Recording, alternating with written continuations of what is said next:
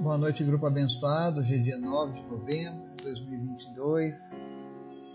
Para mim é um dia muito especial. Quero agradecer desde já a todos pelas felicitações que eu tenho recebido. Verdadeiramente, nós somos uma família em Cristo. E isso alegra o meu coração. Eu louvo ao Senhor por conta desta oportunidade de todos os dias poder trazer a mensagem do Evangelho para cada um de nós. Hoje nós vamos falar sobre um tema muito interessante, imprescindível para você que quer mais de Deus na sua vida. Nós vamos falar sobre a unção de Deus sobre a vida dos seus filhos. Então eu creio que vai ser bem interessante para todos nós. Eu convido você a prestar atenção nesse estudo e buscar com toda a força, com todo o seu ser, esse conhecimento que será revelado. Mas antes da gente começar o estudo, quero convidar você para a gente estar orando e intercedendo pelas nossas vidas, famílias, pelos pedidos do nosso grupo, pela nossa nação, por este mundo decaído. Para que o Espírito Santo de Deus alcance cada vez mais pessoas. Amém? Vamos orar? Pai amado, nós te agradecemos por tudo que o Senhor tem feito, pela tua graça, pelo teu Espírito Santo, pelas tuas promessas que são fiéis, pela tua palavra que é verdadeira. Deus, muito obrigado, Pai nós queremos mais do Senhor. Nós queremos mais da tua presença. Visita-nos nessa hora, Espírito Santo de Deus, cada pessoa que nesse momento se coloca à disposição do Senhor para aprender do Senhor, para ouvir a tua voz. Que o teu Espírito Santo agora venha invadir o coração, a mente dessa pessoa e fazê-la transbordar do teu poder, Pai. Nós queremos sentir, Deus, a tua presença. Nós queremos testificar da tua unção em nossas vidas. Abençoa, Senhor, aqueles que nos ouvem nesse momento.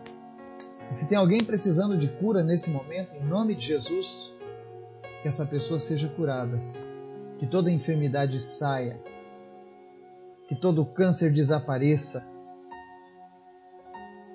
que todo problema cardíaco, respiratório, circulatório, em nome de Jesus, desapareça agora em nome de Jesus e que essa pessoa seja sarada. Aquele que não podia ouvir, que volte a ouvir. Aquele que não podia falar, que comece a falar. Aquele que não podia enxergar, olhos sejam abertos em nome de Jesus. E em especial, Deus, eu oro pela vida do Bento.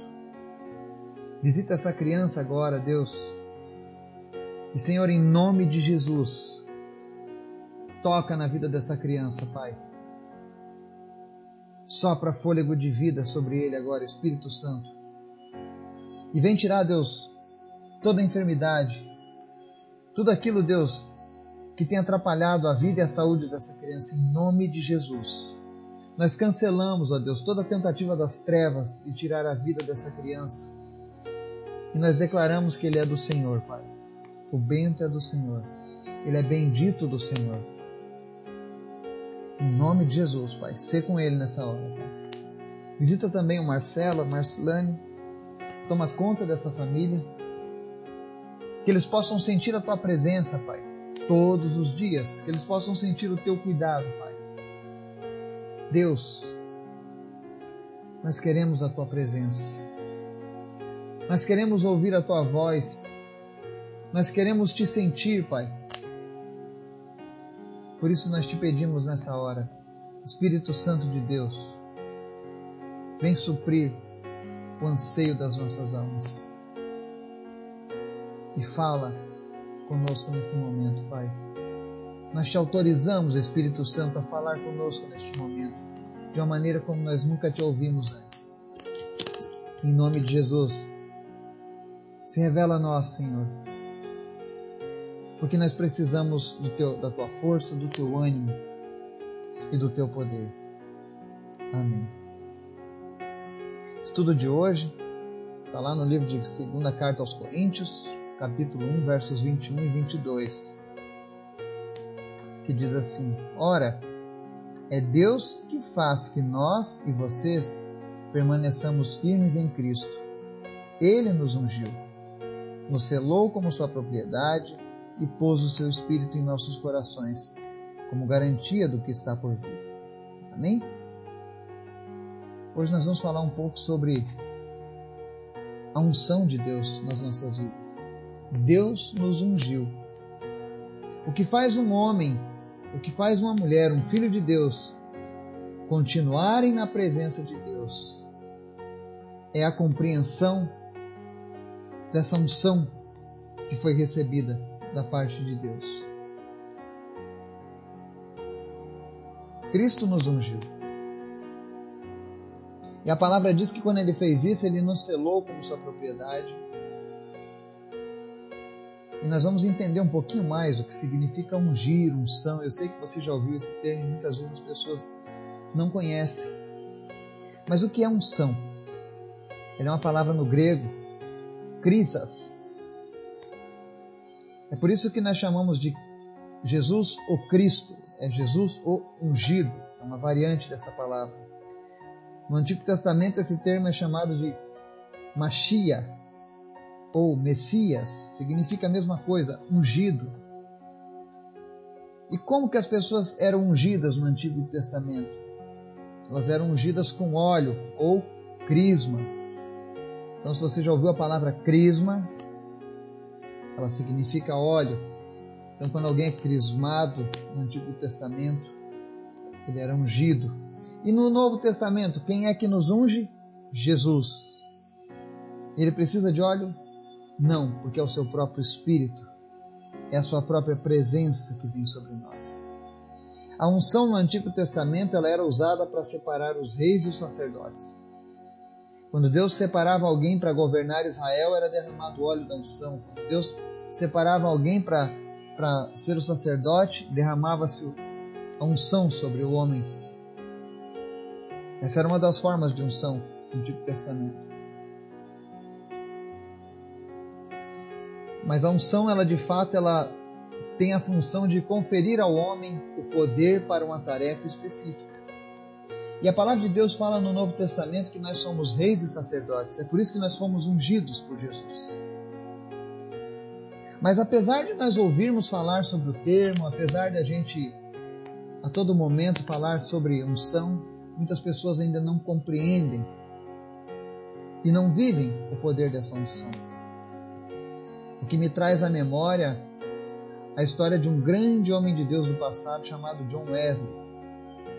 Ele foi um dos heróis da fé, um grande pregador, um grande avivalista. Multidões seguiam ele para ouvir os seus sermões e muitas pessoas eram tocadas pelo poder de Deus. Muitas pessoas eram salvas, muitas pessoas eram transformadas.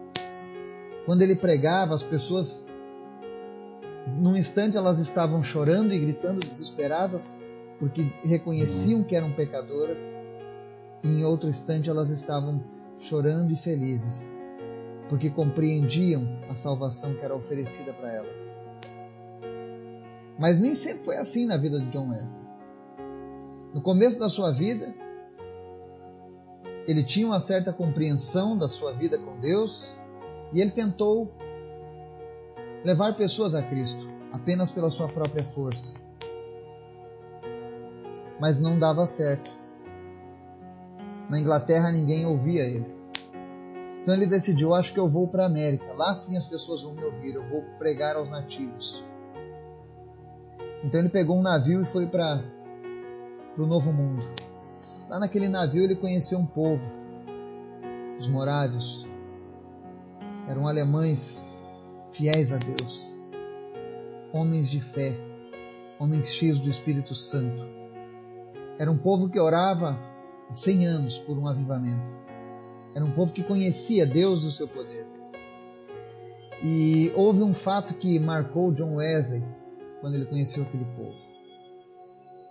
Uma vez, durante uma tempestade no no alto mar, todo mundo abalado que o navio poderia afundar, todo mundo desesperado e gritando, mas 25 moráveis estavam lá, em pé, orando e adorando a Deus como se nada estivesse acontecendo.